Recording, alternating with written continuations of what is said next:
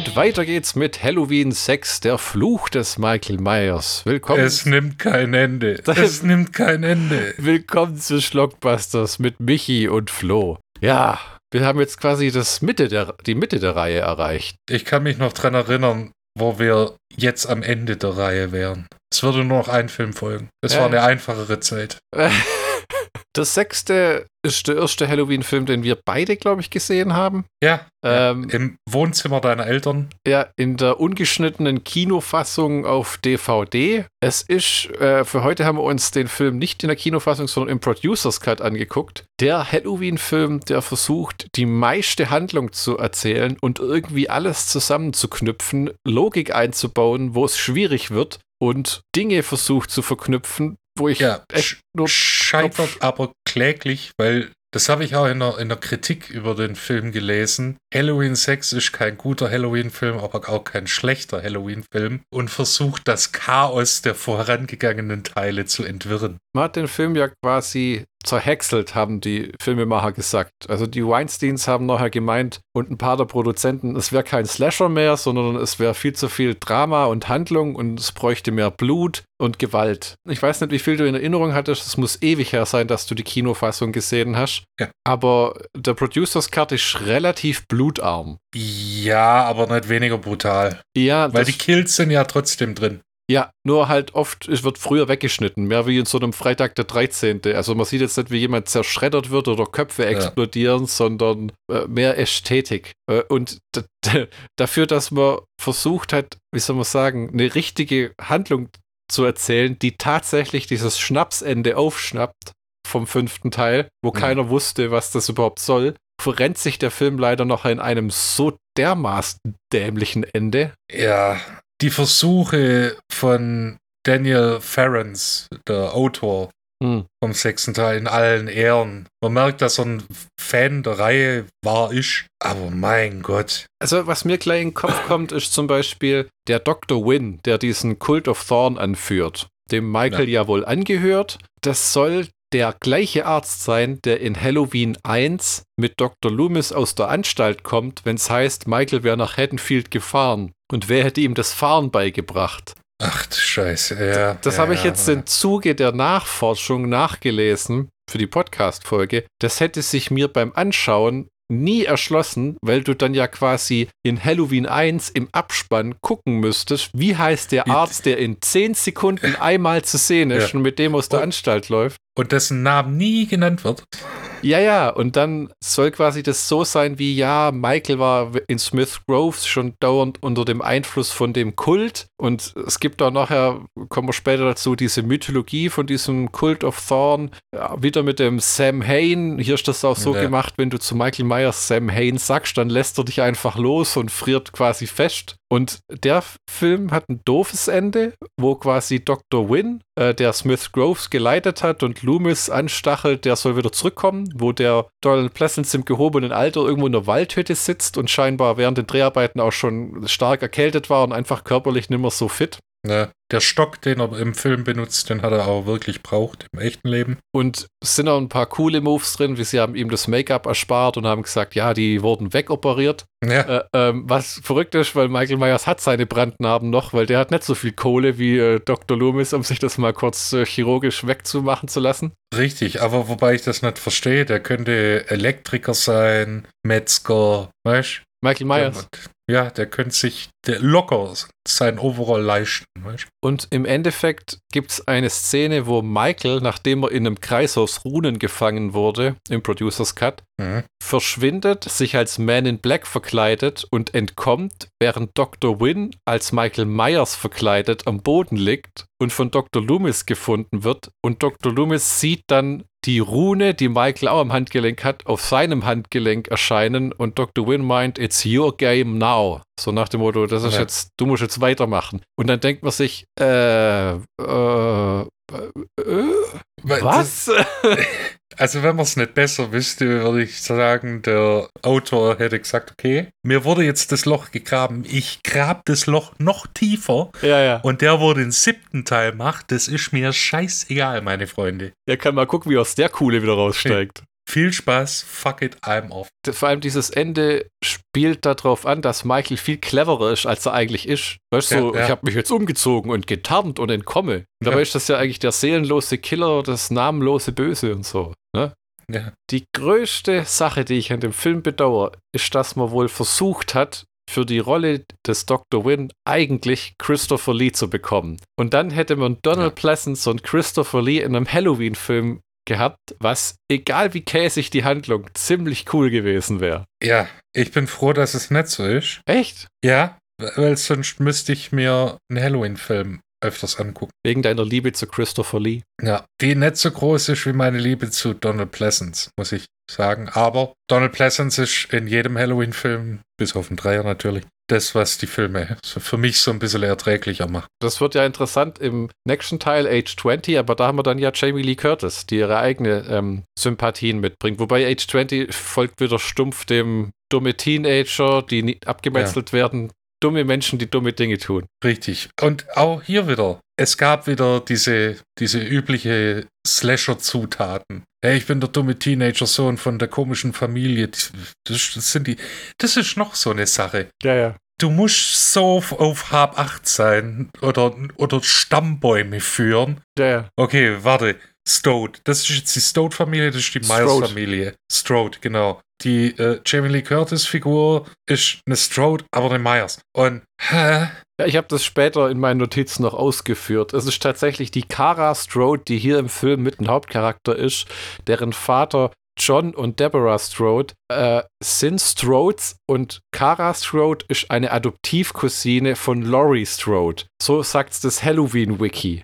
Was, also das Problem ist nämlich, der Film baut die Mythologie so weit aus, dass er sich nach der Hälfte da drin komplett verhaspelt und zu Boden fällt. Ja, ja dieser, dieser Stammbaum, der dann eher wie Efeu ist. Ja, ja, wo du denkst, äh, äh, äh, äh, oh, äh, Ja, und, und Paul Rudds Charakter versucht es ja tatsächlich dann zu erklären. ja, ja. Und ich saß da, hab mir das angeguckt und hab, aha, aha, aha, aha, oh, ein Vögelchen. ja, ja. Was? Siehst, wie der Kara Strode äh, bei der Erklärung so langsam das Gehirn aus den Ohren läuft. Ja, Wir haben mal die Eckdaten. Halloween 6, der Fluch des Michael Myers, ein Horrorfilm von Joe Chappelle aus dem Jahr 1995. Nachdem Halloween 5, die Rache des Michael Myers, an den Kinokassen wenig erfolgreich war, versuchte man erneut, der Handlung eine neue Richtung zu geben. 84 Minuten, ich glaube, der Producers Cut geht knapp 92, Altersfreigabe ab 18, Drehbuch Daniel Ferenc, Produktion Mustafa Akkad und Paul Freeman, Musik Alan Howard und das Theme ist immer noch von John Carpenter. Ja, Alan Howard ist der Reihe treu geblieben sozusagen. Ich weiß gar nicht, ob er im siebten auch dabei war. Und wir haben Donald Pleasance als Dr. Sam Loomis, Paul Rudd als Tommy Doyle, der verrückterweise im vierten Teil auch dabei war, allerdings nur ein dummer Teenager, der irgendwo auf einer Party rumläuft. Marian Hagen als Kara Strode. Mitchell Ryan als Dr. Wynn, den viele von euch kennen aus Lethal Weapon 1, will ich meinen. ja, Als General Peter McAllister. Dann haben wir Deborah Strode, Kim Darby. George P. Wilbur macht wie in Halloween 4 nochmal den Michael Myers, wurde aber für die Reshots dann ersetzt durch jemand anderen, weil er zu, ähm, wie sagt man, zu pummelig gewirkt hat, meinte der Schauspieler. Äh, der Regisseur, dieser Joe äh, Chappelle. Joe, ja, Was eine komische Figur ist, weil der hat scheinbar vor Dreharbeiten schon klar gemacht, dass er die Halloween-Filme nicht sonderlich leiden kann und hat wohl das Ganze nur gemacht, um einen Deal zu bekommen, irgendwie drei Filme mit Miramax oder Dimension oder was es war. Und weißt du, was der Motherfucker auch gesagt hat? Donald Pleasance wäre langweilig. Deswegen hat er aus diversen Fa äh, Szenen rausgeschnitten, was dazu führt, dass es äh, merkwürdige Handlungslöcher im Film auch gibt. Im, in der Kinofassung, ne? Äh, in der Kinofassung, genau. Ja, ja. Das ist auch wieder so eine Sache. Das, welche Fassung reden wir jetzt? Es ist wundersam, dass es diesen Producers Cut überhaupt auf legaler Form gibt. Den gab es wohl Ja. lange Zeit als schäbiges Bootleg. Da hat jemand viel Arbeit reingesteckt. Äh, Ich glaube, äh, Shout Factory heißt die Firma. Die hat auch die Freitag der 13. Filme auf Blu-ray neu in sehr hochwertiger Fassung rausgebracht. Und die haben das wohl neu schneiden, restaurieren. Also das muss richtig Asche gekostet haben. Und ich kann mir nicht vorstellen, dass die das wieder reinbekommen haben, weil wenn es gut läuft, was verkaufst du da? 20.000 Kopien? Und dann gibt es noch rechte Probleme, wo sie es in Europa nie rausbringen konnten und pipapo. Ja. Aber es ist toll, es mal gesehen zu haben. Ist es der bessere Film? Auch nicht irgendwie. Also es ist in keine Richtung eine Glanzleistung, finde ich, ehrlich Da- gesagt. äh, es kommt drauf an, wenn man auf die Kills steht, dann ist die Kinofassung besser. Ja, Wenn man auf den Versuch von Handlung Wert legt und Charaktere wie Dr. Loomis, dann ist die, der Producer's Cut die bessere Fassung. Ja, also es ist interessant, dass es sowas überhaupt gibt, ne? So lange bevor dem Snyder Cut und jetzt kommt ja im November 2023 Ridley Scotts Napoleon, der 158 Minuten gehen soll. Gleichzeitig hat er angekündigt, nächstes Jahr im Frühjahr über Apple Plus Streaming eine vier Stunden lange Director's Cut Fassung zu veröffentlichen. Also dieses ganze Extended-Zeug kommt gerade ein bisschen mehr zurück, wie Ja. zu unseren wirklichen Jugendhorror-Zeiten, wo du schon davon ausgehen konntest, dass es einen Unrated Cut gab. Und wenn sie nur irgendwie Blut reinge-CGI'd haben. Und wenn ich mir überlege, das Ganze hat angefangen mit dem äh, Channel Z. Das ist dieser Pay-TV-Sender, der äh, von Film, von einem Filmfan gegründet wurde und äh, Heaven's Gate äh, gezeigt hat und oder zeigen wollte und äh, den Regisseur kontaktiert hat und dann der Regisseur gesagt hat, hey, ich habe ja meine, ich habe ja meinen Director's Cut, willst du den vielleicht zeigen? Und so ist das quasi dann aufgekommen mit Director's Cut und Scheißdreck. Da gibt es auch eine sehr interessante Doku dazu. Ist eine sehr tragische Geschichte. Ja, Michael Camino, gell? Dem seine Karriere war ja im Dutt irgendwie danach. Die Handlung von Halloween 6, jetzt erstmal die offizielle. Ja. Zum ersten Mal seit Jahren wagt man es in Haddonfield wieder Halloween zu feiern. Vor 32 Jahren ermordete der sechsjährige Michael Myers seine Schwester und landete schließlich im Sanatorium für kriminelle Geisteskranke, aus dem er als Erwachsener fliehen konnte. Viele Morde später lebt jetzt im ehemaligen Haus der Familie Myers Cara Strode oder Cara mit ihren Eltern und ihrem kleinen Sohn Danny. Danny wird von Albträumen geplagt. Er hört Stimmen, die ihm befehlen zu töten. Ähnlich wie Michael vor vielen Jahren. Wer immer das geschrieben hat, hat's echt drauf. Weil das klingt wie äh, sinnvoll durchdacht. Ja, es, es klingt wie eine, wie eine vernünftige Handlung. Und jetzt mal, was in dem Film aber dann tatsächlich passiert. Ich meine, der Paragraph ist richtig, da ist nichts falsch drin. Zum ersten Mal seit Jahren wagt man es. Keine Ahnung, wird nie von dem Film geredet, glaube ich. Im Endeffekt fängt der Film so an, Man sieht eine Szene, wo sie so eine Gesprächsrunde mit diesem Radiomoderator haben. Und da wird, sieht man auf den Schildern Halloween Back in Haddonfield Ah. und sowas. Okay. Aber es wird nie wirklich genannt. Ja, es ist, weil was auch in dem Film fehlt, ist der komplette Umgang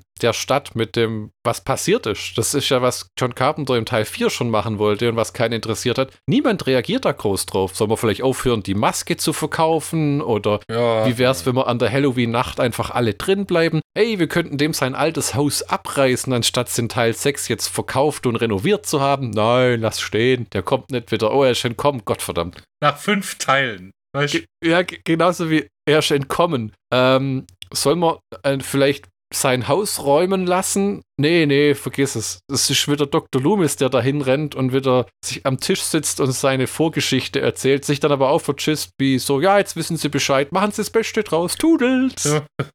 Geh noch schön was einen Kaffee trinken. Hättest du das auch gewünscht, dass sie mal irgendwie, wie geht die Stadt damit um? Und weißt du, wie in Nightmare on Elm Street Das- 6, wo sie so, die Kinder sind weg, sie bringen ihn zurück. Wo sie Ja, alle das, keine das Kinder dachte mehr ich haben. mir aber schon bei, beim vierten und fünften Teil. So von wegen, Michael Myers ist entkommen, er ist wieder da. Ja, nee, der ist tot. Wirklich, wirklich, nach drei Teilen, wo er erschossen, verbrannt, in, eine, in einen scheiß Minenschacht ge geworfen wurde. Aber der ist tot. Was, was hat ihn umgebracht? Hohe Cholesterinwerte. Und dann, ja, wir, wir feiern kein Halloween. Okay, das wird nie erwähnt, aber okay. Das hat ja auch einen gewissen Einfluss auf die Gemeinde. Und das, das ne, wird ignoriert. Aber Michael Myers ist zurück. Also ich hole jetzt die Nationalgarde und dann verschanzen wir uns und Mhm. dann warten wir mal, was passiert. Es wäre geil, wenn man so einen Film angefangen hätte, wie sie ihm wirklich eine Falle stellen und ihn dann schnappen. Ja, und wenn, wenn man komplett bonkers werden will, was ja in dem Teil irgendwie so ist, wir raschen komplett aus, einfach mal so einen Nationalgardenpanzer vor ihn stellen. Und Mhm. dann mal gucken, ob wir dann wieder zurückkommen. Ein paar Mal drüber rollen. Ja, Gottverdammt. hier mal die Kernhandlung von dem Film, die recht derbe ist. Jamie, das kleine Mädchen aus Teil 4 und 5, wurde am Ende von Teil 5, wie man im Producers Cut sieht, entführt vom Cult of Thorn, wurde von Michael Myers geschwängert. Das sieht man nicht, aber das wird mehrfach angedeutet. Dass Bitte das sein mir nicht Kind weh, Michael. da, also Michael Myers, der seelenlose Killer, wurde Ja. jetzt irgendwie dazu gebracht mit seiner Stiefnichte Ja, äh, ja, ja. und die soll dann dort das Baby zur Welt bringen. Und dann habe ich mich auch gefragt, was haben sie denn mit dem Baby vor? Und warum kann Michael Myers von Runen aufgehalten werden? Weil es im Drehbuch steht. Ja, ja, das ist ja, das ist die Handlung dann, also an der sich das aufzieht. Jamie entkommt mit ihrem Baby aus, äh, aus diesem Underground Cult of Thorn, was immer das ist, Heizungskeller, wo auch kein einziger Wachmann irgendwo rumsteht oder so, sondern nur eine Ärztin, die ihr bei der Flucht verhilft. Ja, die dann aufgeräumt wird an einem ha Metallhaken. Das finde ich ist einer der coolsten Kill in der ganzen Serie. Die schreit, der packt die am Kopf, hebt sie hoch und rammt den Kopf gegen so einen Metalldorn und dann ist Ruhe und dann steht er davor und guckt sie an wie. So, wieder was aufgeräumt. Ja, und es ist egal, ob man die Kinofassung guckt oder den Producers Cut, wir haben trotzdem noch einen Film, wo ein Michael Myers seine von ihm geschwängerte Sch- Nichte jagt mit deren Baby, Mhm. weil wir dürfen nicht vergessen, produziert bei Bob and Harvey Weinstein. Ja, die dann sagen, wieso? Ich verstehe nicht, was daran jetzt. Warum regen sich alle auf? Es ist doch nur Inzest. Ich meine, vielleicht ist das auch, was man davon hat, wenn man die Handlung vom letzten Teil wirklich aufgreift. Wobei ja keiner gesagt hat, Michael wollte sie gar nicht umbringen. Er wollte andere Dinge von. Äh, ich, ich hätte gern, ich wäre gern im Raum gewesen, wenn man John Carpenter die Story pitcht. Siehst du den auch da sitzen, rauchend, nix sagend, weißt du, so einfach nur. Ja, im, im Dunkeln. Man sieht, man sieht nur so eine, seine, seine Silhouette im Dunkeln und sieht nur das Glimmen der Zigarre. Ihr wollt was? Ja, also es ist schwer, den Film auch einzuordnen, wenn man dann gesehen hat. Also es ist, die Kinogefassung gefällt mir immer nur gut. Der Producers Cut macht es nicht besser. Aber es ist auch so ein Ding, es ist ein Halloween-Film. Es ist für sich selber kein guter Film, den du niemals jemandem so empfehlen würdest. Ich greife ein bisschen vor, aber oder, oder wie siehst du das? Der Film macht auch nur wieder Sinn im Kontext. Das stimmt, das ist vielleicht noch schlimmer als mit dem zweiten, ne? Nee, der zweite ist schon, also das ist schon das Paradebeispiel von. Aber der Film versucht's ja. Und äh, hier Daniel Ferrens in allen Ehren, er versucht ja auch immer wieder so kleine Sachen aus den Vorgängerfilmen einzubauen. Sogar diese alte Frau, Ja, wo der Paul Rudd drin wohnt. Die hat den Namen einer Figur, den Nachnamen einer Figur in Halloween 3, der ja Ja. nichts mit dem Michael Myers Dingens zu tun hat. Also das, also da ziehe ich auch den Hut davor, aber das ist auch wieder ein Problem von einem, äh, oder das bekannte Problem, ein Autor, der Fan der Reihe ist, versucht dann die eierlegende Wollmilchsau irgendwie. Ja, vor allem für eine Frau, die zweimal zu sehen ist, die hat er so verwurstet. Erstens macht er aus der nachher der Babysitter, der 19, den Babysitter, der 1962, 63 auf Michael Myers aufgepasst hat, Genau. in der Nacht, wo der seine Schwester ermordet hat. Und am Ende sieht man auch noch bei dieser Zeremonie von dem Kult, dass die Mitangehörige von dem Kult ist. Das soll also so ein bisschen bedeuten, das geht schon seit 30 Jahren, seitdem der Michael Myers irgendwie jemanden Ja. umgebracht hat, sind die da am Werkeln und beeinflussen und tun. So ein bisschen Ja. wie bei Hot Fuzz. Wofür? The Greater ja, Good. Greater Good. Ja, und äh, das wird ja auch, es wird angesprochen, aber nie eine ver verwertbare Antwort gegeben. Warum macht ihr das? Äh, boah, äh, keltische Mythologie, äh, Yin und Yang, so ein Scheiß, äh, ja. Da gibt es nachher noch die Theorie, dass die das Kind von Jamie umbringen wollen, damit Michaels Fluch gebrochen wird. Aber dazu kommen wir später mal. Äh. Jetzt fangen wir erst mal an mit Donald Pleasance darf hier diesmal am Anfang des Voice-Over vorlesen. Während er gemütlich in seiner Waldhütte slash Bar slash Kaminhölle, also es sieht furchtbar gemütlich aus. Dann regnet es draußen noch, wie der Dr. Win ihn besuchen kommt. Und da fängt schon an, die Logik für mich auseinanderzufallen, weil ein alter Mann einen noch älteren Mann bittet, während er sich zur Ruhe setzt, Dr. Loomis soll doch Smith Grove leiten. Ich glaube, Donald Pleasance war an dem Punkt 75. Sagen wir mal, Ja. Dr. Loomis war auch 75, hat sich in die Berge zurückgezogen why in the hell würde der zurückkommen, um irgendein Institut zu leiten? Makes no sense. Weil, äh, äh, weil es im Drehbuch steht. Ja, ja, das ist, das ist ja das Verrückte, wie du gesagt hast. Der Mann hat sich wirklich Mühe gegeben, was zu schreiben, was viel verbindet und also es ist nicht nur ein ganz dummer Slasher. Aber er hat es einfach so maßlos übertrieben und manche Dinge ergeben halt trotzdem einfach keinen Sinn. Dass Dr. Loomis noch in der Geschichte ist, ist. Ist, ist nett. Es ist schön, äh, ihn zu sehen und es wäre sicherlich ein wesentlich öderer Film ohne ihn. Aber ja. Äh, ja, nee. Und am Anfang haben wir dann ja die Ärztin, die das Baby von Jamie zur Welt bringt, die ja schön wie keltisch mäßig auf den Stein gefesselt ist und sowas. Ja. Und das ist vielleicht auch, was man im Englischen sagt, ein teachable moment. Wenn ihr mal einen Kult gründet, dann guckt, dass euch alle treu ergeben sind. Und wenn ihr dann irgendein Kult-Inzest Baby auf die Welt bringt, holt nicht einfach irgendeine Ärztin von draußen, die euch sofort in den Rücken fällt, wenn sie das süße Baby sieht. Oh. Richtig, die muss schon ein bisschen linientreu sein. Erinnerst dich noch an Dr. Kerl so, oh, look at the baby. Ne. Ja, ja, genau, genau. Äh, äh, die vermasselt euch dann alles, wenn das süße Baby kommt. Dann war es vor die Katz mit dem Kult, weil Jamie ist entkommen. Ja, gut, sie wird aber dann äh, von ihrem Onkel, das hört sich einfach nur falsch an, ähm, ja, ja. von ihrem Onkel ja dann äh, erlegt. Apropos, Michi, war für die Katz Weißt du, woher die Redensart kommt? Für die Katz sein? Nee. Diese Redensart ist aus dem 16. Jahrhundert und stürzt sich auf verschiedene Anekdoten. Äh, Im Endeffekt ging es darum, dass jemand, der seinen Lohn nicht bekam, sagte, das sei für die Katz und dann auch dieser nichts zu fressen gab, bis sie verhungerte. Ja. Willkommen im deutschen Mittelalter. Ja, das war kein Platz für Weicheier. Ja. Im so. deutschen Mittelalter wurde auch die Redensart alles in Butter ge äh, geformt, weil man äh, äh, Wertgegenstände in Butter eingegossen hat, damit sie nicht kaputt gehen. So sie meine eigenen Notizen wieder nachvollziehen. Soll ich noch ein paar mittelalterliche Sprichwörter sagen? oh.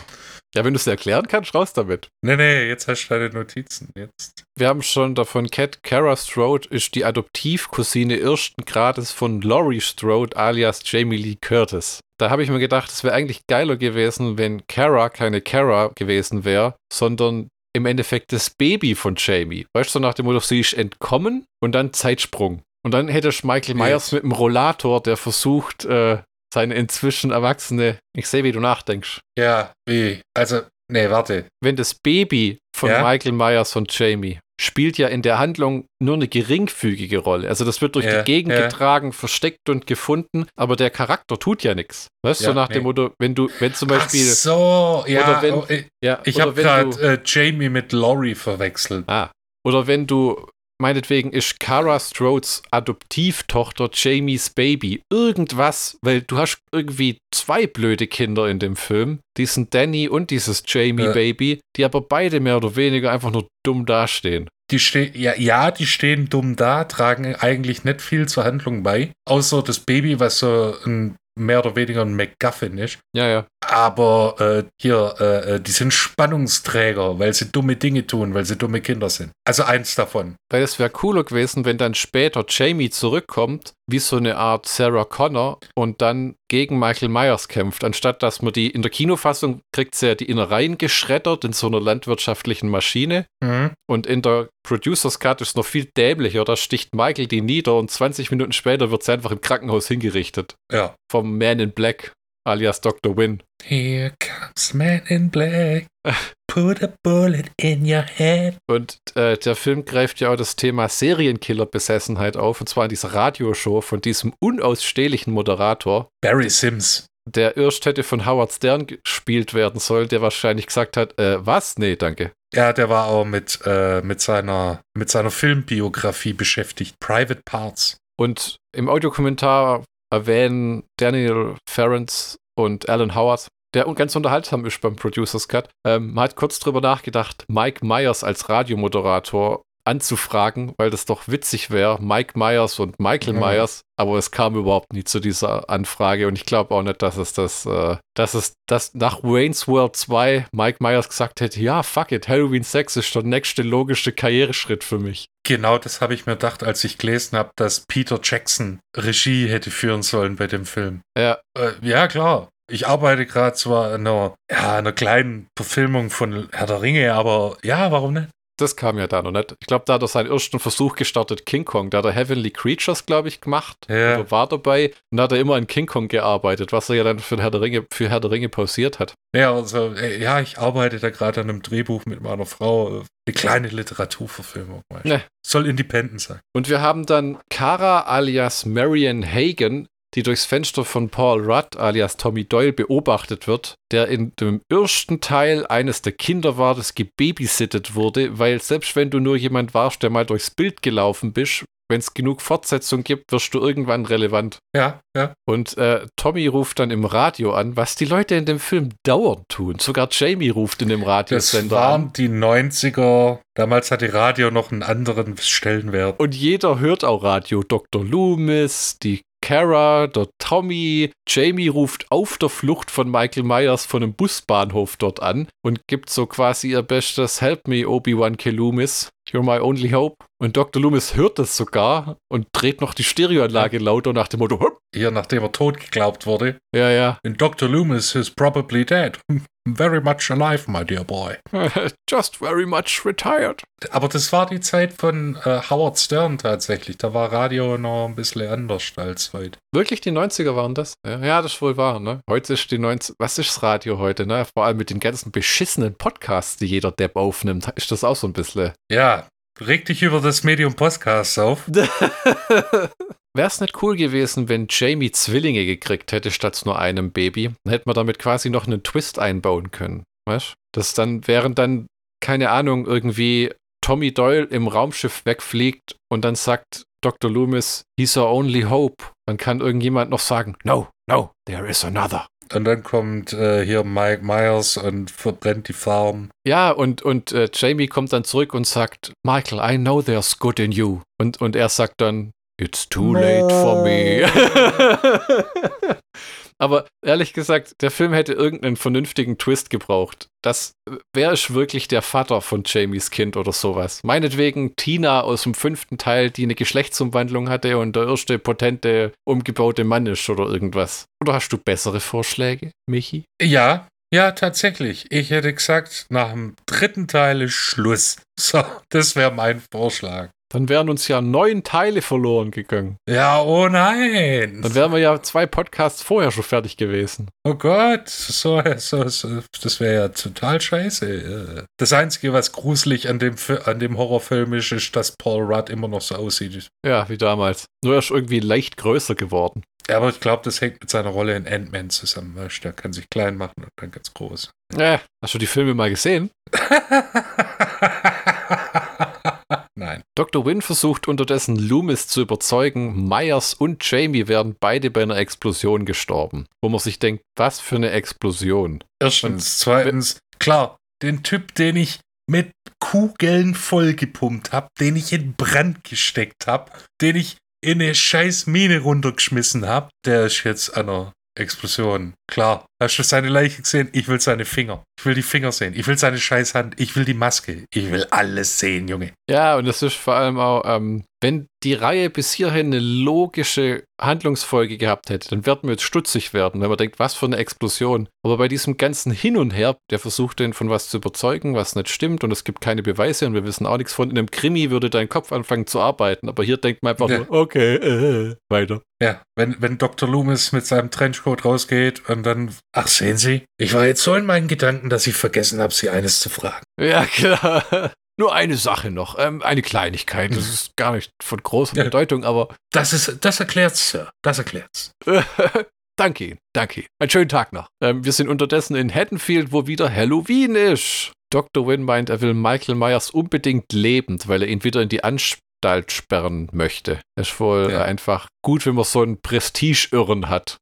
Vielleicht kriegt man dann irgendwie mehr Gelder oder sowas. Ich sehe ihn ja als meinen Sohn an. Ja, ja, wobei insgeheim war es ja er, der Michael losgeschickt hat, um Jamie zu einzufangen wieder. Oh mein Gott, was ist, wenn Dr. Wynn der leibliche Vater von Michael Myers wäre? Ja, aber Michael Myers hatte ja einen leiblichen Vater. Wir Ja, blättern aber unseren das- Stammbuch, das Stammbuch auf Seite 26, Paragraph Ja, aber 14a. nein, nein, das, es heißt nur, dass er der biologische Vater wäre. Aber was, wenn die Mutter von Michael Myers eine Affäre mit Dr. Wynn gehabt hätte? Würde genauso viel Sinn machen wie der ganze Rest. Das ist genauso wie wenn Laurie Strode Michaels Schwester ist, an der Nacht aber gar nicht im Haus war. Wer sind ihre Eltern und wo ist sie aufgewachsen? Also ihre Eltern, also Moment. Ja, sie ist doch die Stiefschwester oder ist sie die Schwester-Schwester? Sie soll, glaube ich, tatsächlich die Schwester sein. Okay, da, da gibt es keinen Sinn. Sei denn, es war ein Kind aus anderer Ehe von einem von Michaels Originaleltern, die aber bei dem anderen Partner weiter geblieben sind. Oder das kommt drauf an, wie alt Laurie tatsächlich ist. Äh, mein Hirn verwandelt sich in Kartoffelbrei. Ja, meins fällt aus und dann wie nasser Kuchen, Alter. Wer, wer an dem Punkt noch nicht genug hat, bei der 26. Minute kommt dann auch noch Dannys depperter Bruder Ace ums Eck. Ja klar, weil der Ace heißen muss. Weil einer von, ja, wie der Gitarrist von Kissmann. Und wir äh, lernen, lernen den ihren Vater kennen. Bradford English als John Strode, das dominante Familienoberhaupt und das einzige Mal, wo Halloween 6 leichte Halloween 2007 Rob Zombie Remake Vibes hat. Nur, dass es keine White Trash Familie ist, aber die dissen sich auch alles sowas von am Frühstückstisch über den Haufen. Ja. Und seine Frau ist so ein in sich zurückgezogener Mensch, der sich irgendwie nicht durchsetzen kann. Und Ja, aber und, und eine nette Frau ist so. ja, und Danny, Kara Strodes Sohn, dessen Vater auch, der, der, die Halloween-Serie hat so eine Abwesenheit von Vätern. Ist dir das mal aufgefallen? Ja, es, es blieb mir fast nichts anderes übrig. Ja. Als dass es mir auffiel. Aber dafür hat halt der, der Vater, der John Strode, so richtig creepy Vibes, so von wegen Aber ich muss immer einmal lachen, wenn der heimkommt. Happy Halloween, little girl.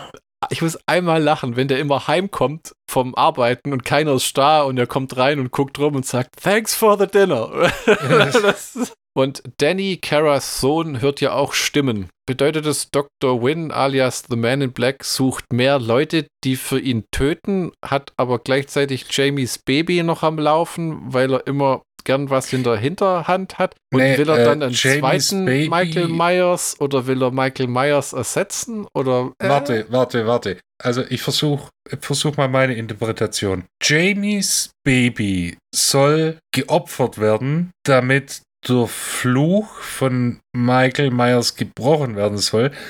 Dadurch ist aber eine Stelle offen und dieser Danny hat seinen Lebenslauf eingereicht und Ah. passt auf die Stelle. sondern macht immer so. Ich quäl gern kleine Tiere, ich hasse Menschen, ich mag scharfe Objekte, ich finde, ich wäre für den Job, Job erstens bestens geeignet. Genau, und dem müsste man dann nur noch Autofahren beibringen.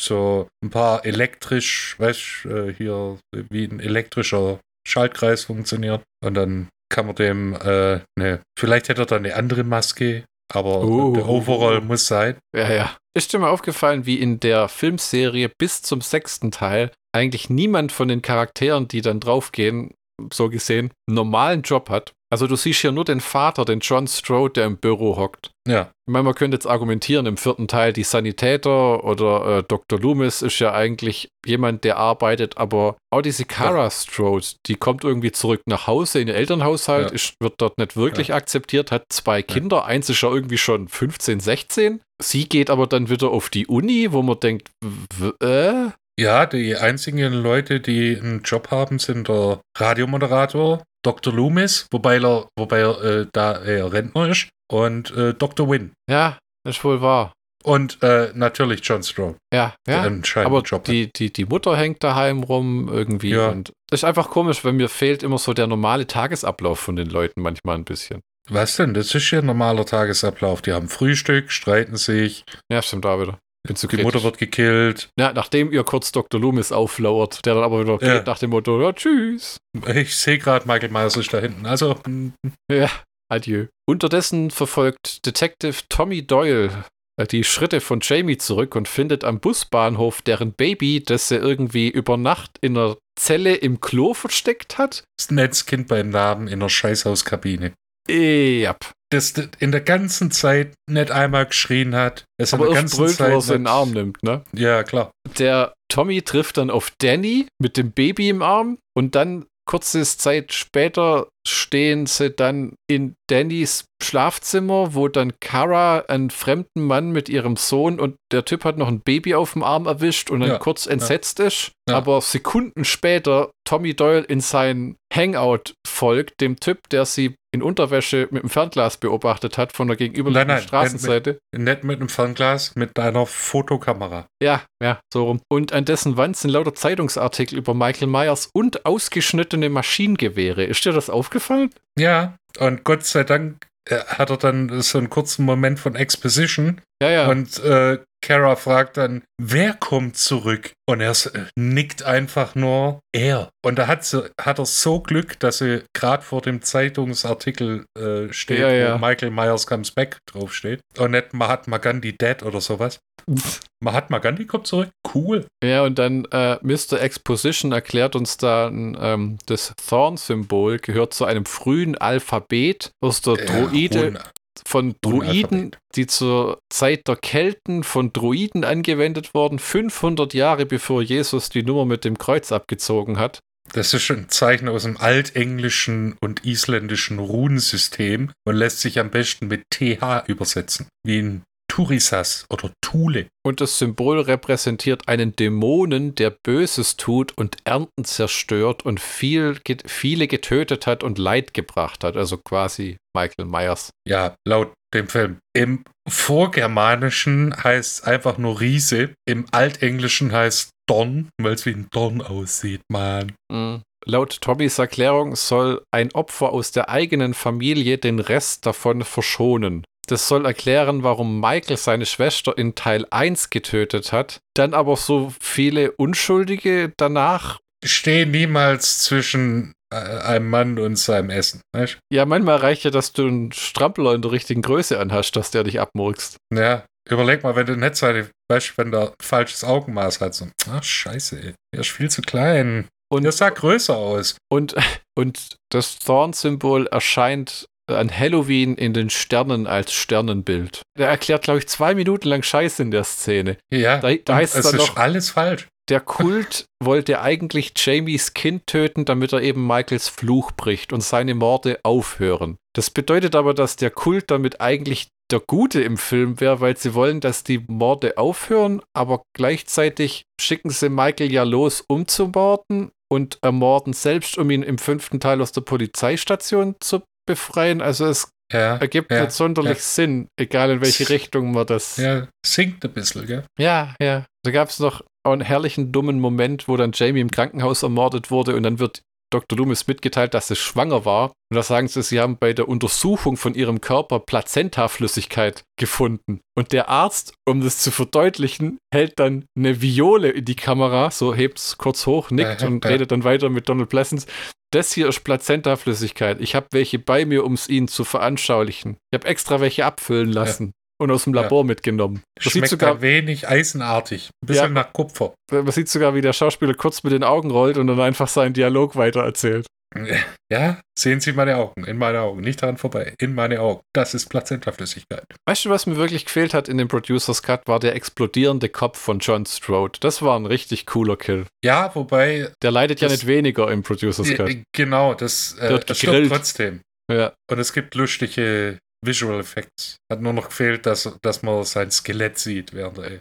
ja, genau. Wir führen den Radio-DJ ein und die Halloween-Party, ähnlich wie im fünften Teil. Toll, dass man das wiederholt. Der Radio-DJ ist ein massives Arschloch und will dann Ja. das, weil Ace mit seiner Freundin dort bei der Party ist, die Übertragung ins Haus des verlegen, wo Michael Myers gelebt hat. Also gehen Ace und seine Freundin zurück in ihr Haus von seinen Ja. Großeltern und fangen sofort an zu vögeln, obwohl eigentlich jede Sekunde der Radiomoderator eintrudeln sollte, um von dort die Show auszustrahlen. Der wurde aber Ja. längst von Michael Myers für seine Lästereien über ihn auf seinem Autositz abgestachelt. Richtig. Und danach relativ dekorativ in einem Baum gehängt. Ja, wo er schön äh, auf ein Kind blutet. Also das klingt Ja. jetzt komisch, aber das steht halt da drunter und macht, oh, es regnet rot. Ja, und dann sieht man, wie er relativ tot, aber hübsch hergemacht mit Ja. äh, einer Lichterkette. Dann spitzen sich die Dinge langsam zu. Michael jagt alle ein bisschen durch sein ehemaliges Haus, bis ihn Dr. Wynn in einem bequemen Lesesessel auflauert als Man in Black.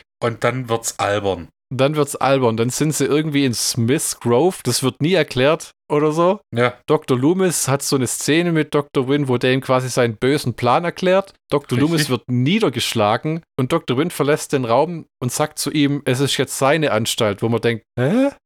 du versendest widersprüchliche Signale, mein Freund. Ja, ja. Da will man ein heidnisches Ritual vollziehen mit Hilfe von Jamies Baby und Kara. Da stehen echt alle in Roben in was aussieht wie eine ausgeleuchtete Höhle. Ja.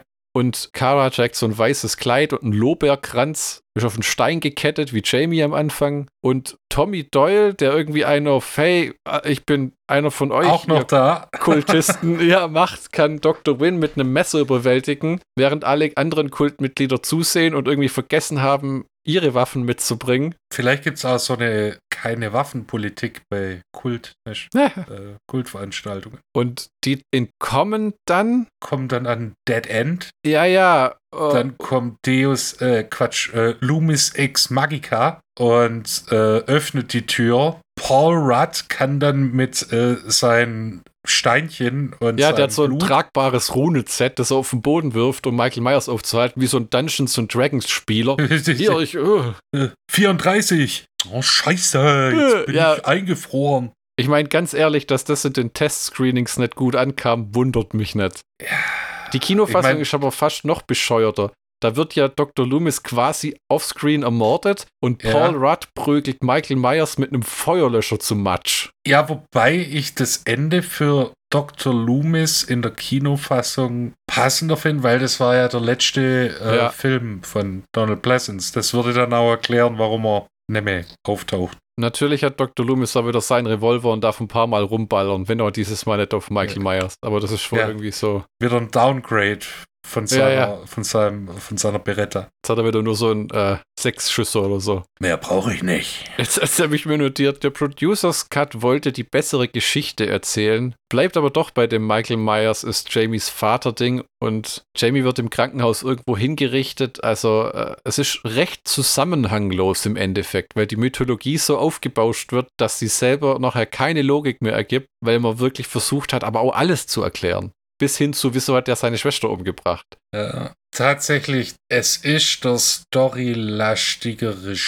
die storylastigere Fassung, was nicht unbedingt es besser macht, gerade weil es versucht, alles zu erklären und die Schuhe, die der Michael Myers anhat, das sind dieselben Schuhe, wie Dr. Loomis Anfang während seinem Militärdienst anhatte. Man verrennt sich dann in Details und in der eigenen Mythologie so ein bisschen. Wo würdest du den Teil einordnen bei den bisherigen sechs? Äh, inwiefern? Im Gesamtkontext oder im Halloween? In der Halloween, Film. ja. Ich glaube, dein letzter Stand war 1, 3, 2. Nee, da haben wir gar nicht drüber geredet. Was ist denn eigentlich dein aktueller Zwischenboot? Also mein aktueller Lieblingsteil, in Anführungszeichen, ist 1, 3, 4? 4, 5, 6, 2. Der zweite ist wirklich dein, dein wenigster oder wenigsten beliebteste. Ja, weil es im Prinzip nur Mehr ist vom ersten und nur schlechter. Ja, das, der Film macht für sich keine, keinen Sinn und es ist im Prinzip so, man hätte es auch in einen Film machen können, dann wäre es halt ein Vierstünder geworden, aber Hm. weißt, der, der Film macht am wenigsten Sinn in der Reihe. Dann habe ich noch mehr Fragen an dich, Michi. Oh Gott. Dr. Wynn, der den Kult anführt, trägt im Film neben seinem schwarzen Mantel und schwarzen Hut silberne Sporen an den schwarzen Stiefeln. Ja. Theorien? In Teil, warte, vier gab es doch bestimmt einen Cowboy, weil das ja äh, die, die Anfangsszene ist in so einer Einöde. Da gab es bestimmt einen Cowboy, der Sporen anhatte und das ist ein Verweis darauf. Ah. Keine Ahnung, das ist jetzt nur, das habe ich mir jetzt nur aus dem Arsch gezogen. Hätte der Kult Jamies Baby behalten, was genau hätten sie damit angefangen? Hätten sie es Geopfert. umgebracht? Geopfert? Geopfert. Geopfert. Ah, ja. Ziemlich sicher. Ah. Because that's how they roll, Alter. Dr. Wynn hat mal Loomis den Rasputin von Smith Grove genannt. Die wohl mit komischste Dialogzeile im ganzen Film. Ja, die war auch relativ sinnfrei, ja. Da habe ich mir gedacht, nach Jamie und Michael sind in einer Explosion gestorben, ist das das zweite, wo du denkst, so als Dr. Loomis, was? kommst hier rein, machst mir meinen Teppich, ruinierst mir meinen Teppich mit deinem nassen Mantel, stolzierst hier rein, greifst dir eine Flasche von meinem Whisky, ohne zu fragen, mein Freund. Und wenn du jetzt nicht gesagt hättest, Michael Myers wäre auf freiem Fuß, hätte ich so meinen Revolver genommen, Junge. Vor allem, wenn man weiß, wer Rasputin war, ich weiß gar nicht, wie man das richtig erklärt. Äh, ein Warte, äh, nein, äh, am besten haben es Bonnie M. erklärt. oh, Ra Ra Rasputin, Lover of the Russian Queen. so eine Art okkulter, durchgeknallter Hexenmeister. Wunderheiler, Ja, ja. Wunderheiler, der in der, im russischen Adel und vor allem bei der russischen Zarin starken Anklang gefunden hat. Nix von Baden Medizin. hielt Ja. und auch nichts von Hygiene, dafür von Sex und davon reichlich. Äh, hatte in Sibirien eine Familie und vier Kinder, hat sich aber hier durch den russischen Adel durchgefickt. Und das ging ein paar Leuten auf den Sack, beziehungsweise die haben gedacht, hey, der hat ein bisschen zu viel Einfluss. Und dann hat der Cousin des Sachen, glaub, gesagt, weißt du was, wir vergiften den jetzt. Das Gift hatte aber leider wenig Wirkung. Deshalb haben sie gesagt, weißt du was, wir erschießen den jetzt. ja, aber du musst ja sagen, warum das Gift wenig Wirkung hat. Weil der Typ über Jahre hinweg kleine Dosen Gift gefressen hat, weil er gedacht hat, das wird irgendwann einer versuchen und dann bin ich Ja. immun. Ja, und tatsächlich, hat er recht gehabt. Ja. Hatte nur, äh, ma- man sagt, er hatte nur Blähungen. also während er erschossen, zu Brei geschlagen und in, der, äh, in, in irgendeinem Fluss geschmissen worden ist, hat er die ganze Zeit, oh, oh, oh. Klingt nach Dr. Loomis, oder? Ja, schon ein bisschen. Außer, dass er sich nicht durch äh, Haddonfield geschakert hat. Wer hätte deiner Meinung nach Sinn ergeben, der Vater von Jamies Kind zu sein? Wenn man jetzt als Drehbuchautor sagt, okay, nein, Harvey Weinstein, es wird nicht Michael Myers sein. Äh, in dem Fall Dr. Wynn. Ja, aber nicht weniger makaber irgendwie, oder? Nö, aber das hat ja niemand behauptet. Hm. Aber es hätte mehr Sinn gemacht und wäre weniger eklig wie Michael Myers. Ja, ist voll wahr. Wa- Was wäre denn mit Wunderkind? Weißt du, so die unbefleckte Empfängnis. Befleckte Empfängnis. ja, ja, Das wäre ja total, dann wären wir im Bereich der Fantasy. Das, ja. Mach doch. Michael Myers reitet auf einem Pferd und hat ein Schwert und hat eine metallene William Shatner Maske. ja, na, na, was? The leading horse is white, the other one is red. Also es müsste entweder Weißhämmer, Rot, Schwarz oder Grün sein. Weil das sind die Farben der vier Reiter der Apokalypse. Oh, nice, nice. Danke, Aphrodite's Child. Jetzt habe ich eine sehr offene Fangfrage für dich. Michi, warum hat der Kult keine Sicherheitsvorkehrungen, sodass Jamie einfach aus der Anlage rausrennen kann mit allen Türen, die offen stehen? Warum gibt es da nicht einen Sicherheitsmann, aber einen unsterblichen Serienmörder? Wer verwaltet da die Mittel? Äh, kommt stark drauf an, ob das eine staatliche oder eine private Einrichtung ist. Wenn es eine staatliche Einrichtung wäre, dann gab es einfach kein Geld vom Staat. So nach dem Motto, wir sind ein Kult, aber wir sind immer noch ein staatlich finanzierter Kult. So ist halt. Ja, genau. Äh, Weil, Ich sag seit Monaten, sie sollen die Tür und Schlösser richten. Ich, weißt du, wie viel es gekostet hat, den Scheißstein in den Keller zu wuchten? wir holen uns immer noch von der Nummer mit dem Stonehenge, das wir aus Gro Großbritannien hier rüber haben schleppen lassen. Puh, Mama, das war teuer.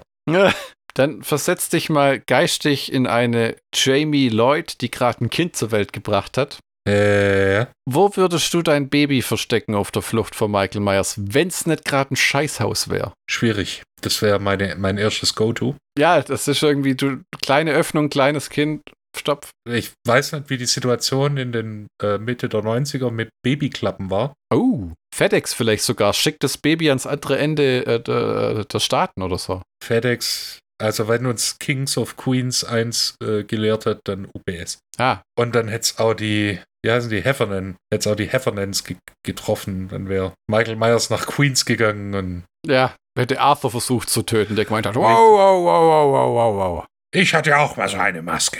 wow.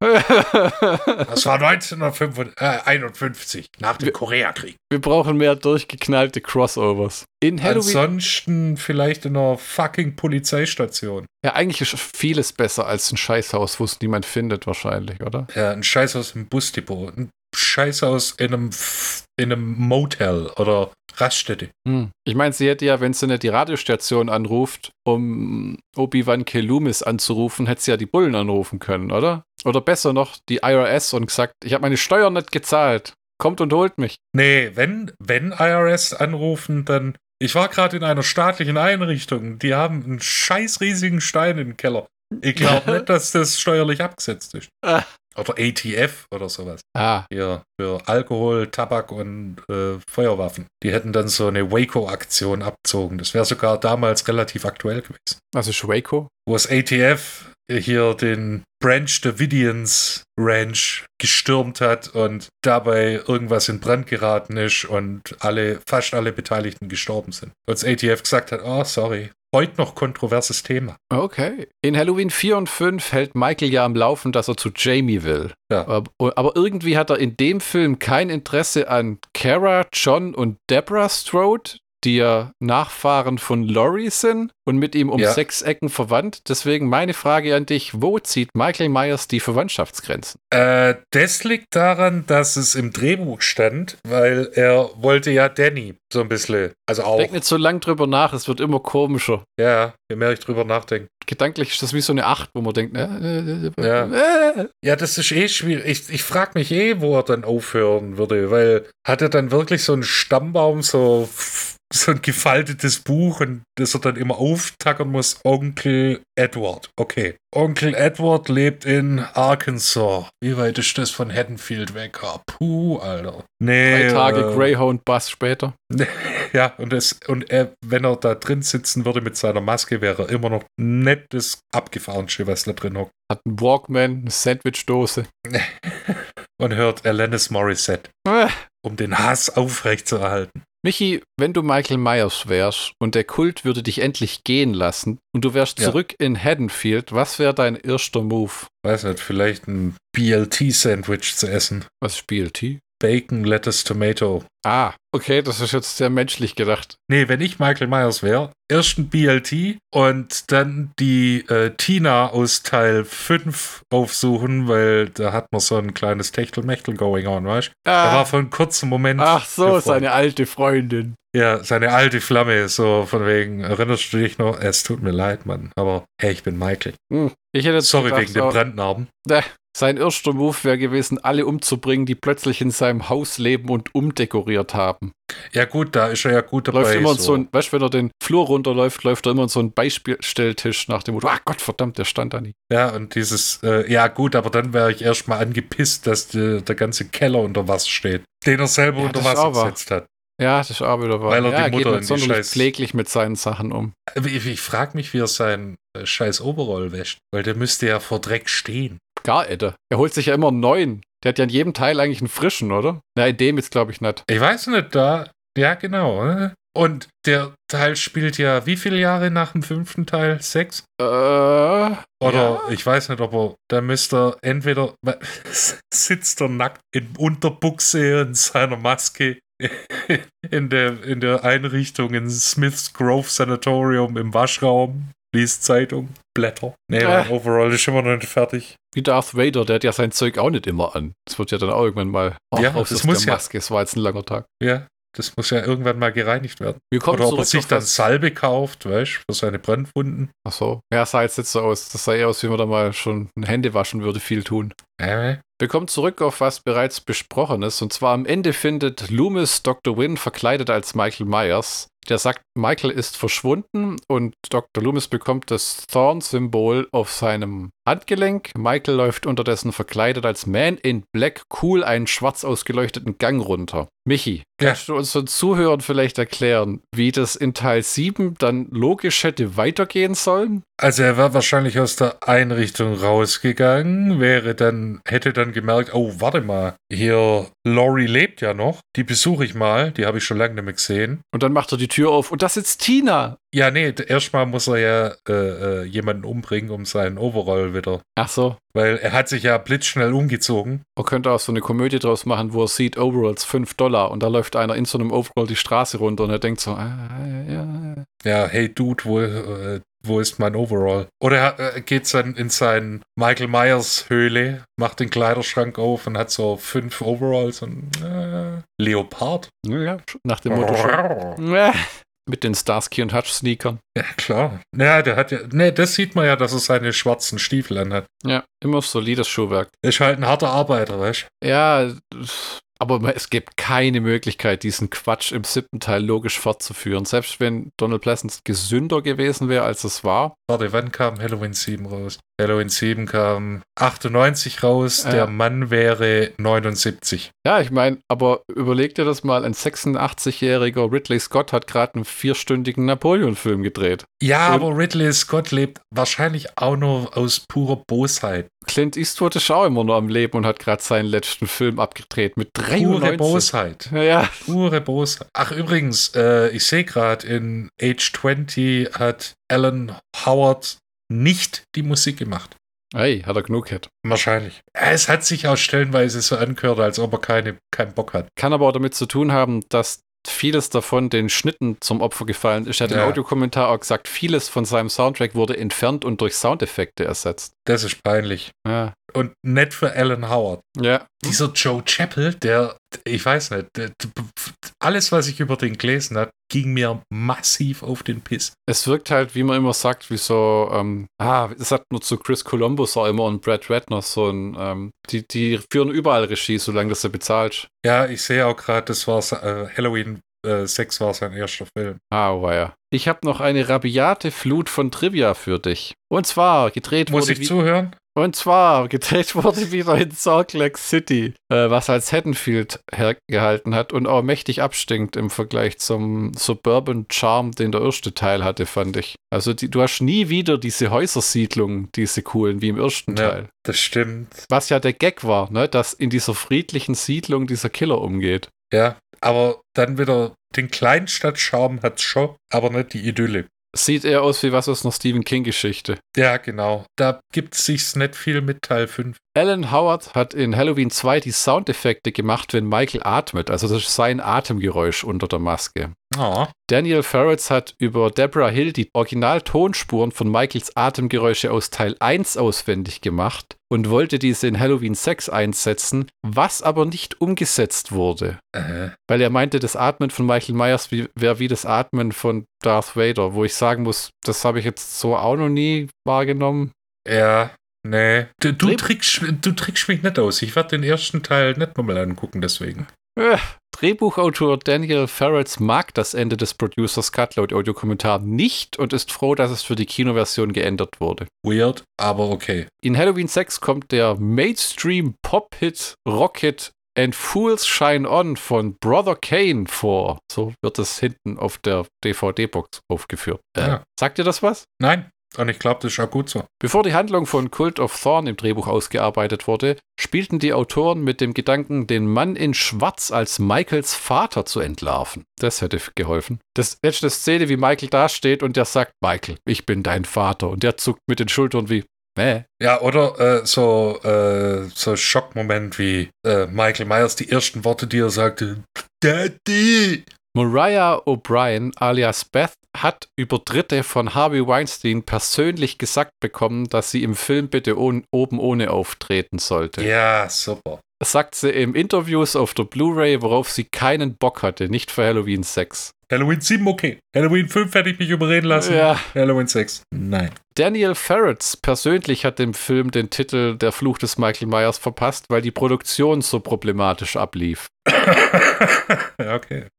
Ja, da, da gab es ja Budget Cuts noch und nöcher, weil da Ja. Menschenfilm rausgegangen ist. Ja, die haben Hellraiser Bloodline, der in dem im Weltraum spielt, gedreht und irgendwie haben sie Kohle gebraucht und haben dann eine Million von Halloween 6 Budget abgezogen. Und wenn du der Produzent bist, der morgens da am Schreibtisch hockt und dann kriegst du einen Anruf, ey, hallo, du musst jetzt irgendwie eine Million aus dem Budget rausrechnen, da legst du auf, auf und mach, äh, machst erstmal, äh, äh, äh. Okay. Ich meine, wa- was streichst du überhaupt? Da kannst du ja nur Drehtage wegstreichen, oder? Drehtage wegstreichen, Catering ein bisschen zusammenstampfen. Drehtage? Es gibt nur noch Thunfisch-Sandwiches. Drehtage ja, und Abführmittel. Lass die Sandwiches einen Tag liegen, dann kommt es Nee. von ganz alleine. Drehtage streichen, Soundtrack, Aufnahmetage streichen, Effekte. Postpro Schnitttage streichen, ja, Effekte. Ich meine, du musst ja echt die Roger Corman-Schere ansetzen. Anfang 1995, nachdem die Dreharbeiten und der Schnitt abgeschlossen waren, wurde Halloween 6 einer Testvorführung unterzogen, dessen Publikum, wie Schauspielerin Marian Hagen beschrieb, hauptsächlich aus 14-jährigen Jungen bestand. Während der späteren Frage- und Antwortrunde äußerte sich einer von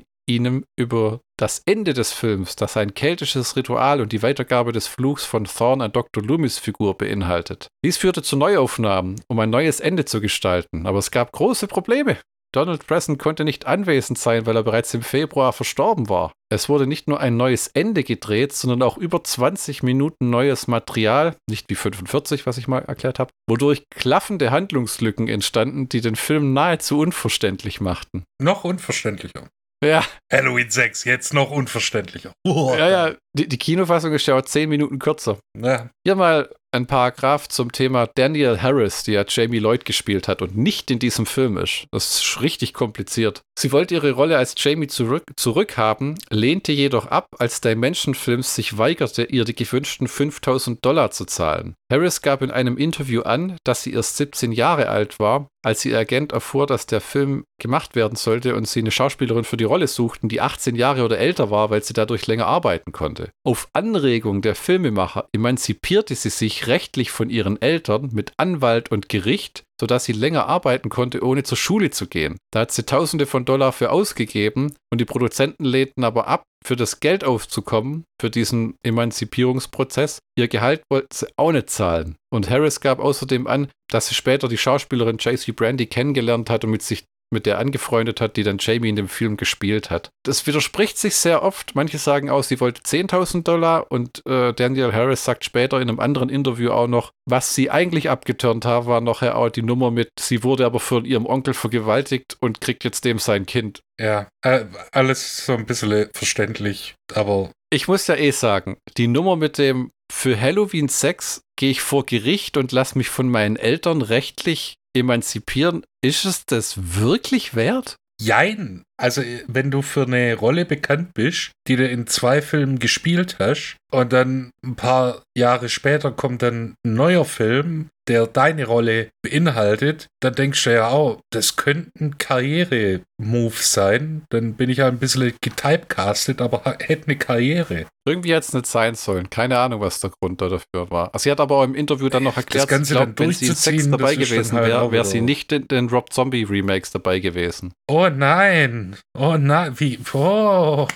Deborah und John Strode wurden nach John Carpenter und Deborah Hill benannt. Eierlegende Wollmilchsau. Ja, und es war der einzige Halloween-Teil der gesamten Serie, der im Herbst gedreht wurde. Da konnte man schon mal Kohle sparen, indem man nicht das tote Laub aufklauben ja, musste. Das ja immer tiefgefroren werden muss oder irgend so ein Scheißdreck. Ja, ne? Dr. Loomis und Michael teilen sich in beiden Versionen des Films keine gemeinsame Szene, was dies zum einzigen Film der Serie macht, in dem beide Charaktere vorkommen, aber nicht miteinander interagieren. Das ist mir jetzt nett aufgefallen. Ne. Und äh, nett störend aufgefallen. So. War der erfolgreichste am Box Office, bis dann Halloween 2018 kam. Also im Eröffnungswochenende. Ja, ja. Viele aus der Crew haben zu Protokoll gegeben, dass Regisseur Joe Chappelle ihnen von Anfang an gesagt hatte, dass ihm die Halloween-Filme nicht gefallen und dass er sich diesem Projekt nur widmet, weil er dadurch einen Drei-Filme-Vertrag mit Miramax bekam. Für den war das halt Brötchenarbeit. Ja, ähm, wie war das? Eigentlich wurde Scott Spiegel als Regisseur ja, angedacht und äh, Produzent wäre dann Quentin Tarantino geworden. Wenn der alles produziert und gedreht hätte, was ihm immer angedichtet wird, dann müsste der 200 Jahre alt werden. Ja, das gibt's ja nicht auch äh, hier wie bei Stanley Kubrick den, im Ja, ja. Wikipedia-Artikel unvollendete Projekte. Ja, ja, wo auch schon irgendwie Kill Bill Volume 3, ein Star Trek-Film, ein. Zorro-Film, wo Django Unchained mit Zorro sich zusammentut, wo man denkt, als wurde dann irgendwie nachher ein Comic und uch. jetzt wird's abgefahren. Das ursprüngliche Drehbuch von Ferrens beinhaltete eine viel größere und tiefgründigere Verschwörungsgeschichte, die letztendlich enthüllt, dass ein Großteil der Stadt Haddonfield in das Geheimnis verwickelt war. Er schrieb auch einen dritten Akt für die Figur Jamie, in der sie Myers konfrontiert. Dann wäre es wirklich wie Gott was. Ja, wäre doch irgendwie geil gewesen, wenn die zwei dann gegeneinander kämpfen. Weißt du, so wie die zwei Terminator treffen aufeinander. Der Greater Gut. Donald Pleasance persönlich hat einen Eröffnungsmonolog geschrieben, der im Producers Cut zu hören ist. Nice. Vor seinem Tod am 2. Februar 95 waren für Donald Pleasance nach einem Urlaub in Florida Neuaufnahmen für den Film geplant. Während er sich am Abend vor seinem Tod im Jahr 95 in seinem Haus in Südfrankreich von seiner Herzoperation erholte, sprach Pleasance am Telefon mit seiner Agentin Tessa Sutherland darüber, nach London zu kommen, um Vorbereitungen für den geplanten Nachdreh zu treffen. Also der wäre Tage später quasi am Halloween-Set gestanden. Ne. Hat nicht sollen sein. Das Drehbuch durchlief elf verschiedene Entwürfe und Gott hat's geholfen. Wir nehmen Seite 3 von Ent Entwurf 7, Seite 5 von Entwurf 11. Und Alan Howard hat im Audiokommentar gesagt, dass seine Filmmusik für den Film komplett ohne sein Einmischen neu bearbeitet wurde, als die Kinofassung erstellt wurde. Da denkst du auch als Composer, danke. Danke für nichts. Aber der Check war okay. Und noch eine nette Anekdote. In einem Interview mit George P. Wilbur, der ja Michael Myers gespielt hat, sagte er, dass Donald Pleasance, während er gemeinsam im Bus zum, Film, äh, zum Filmen fuhr, dass Donald Pleasance ihm gesteckt hatte, Dr. Loomis zu spielen, macht ihm einen Riesenspaß und er wird auch weiterhin Halloween-Filme machen. Oh. Irgendwie putzig, ne?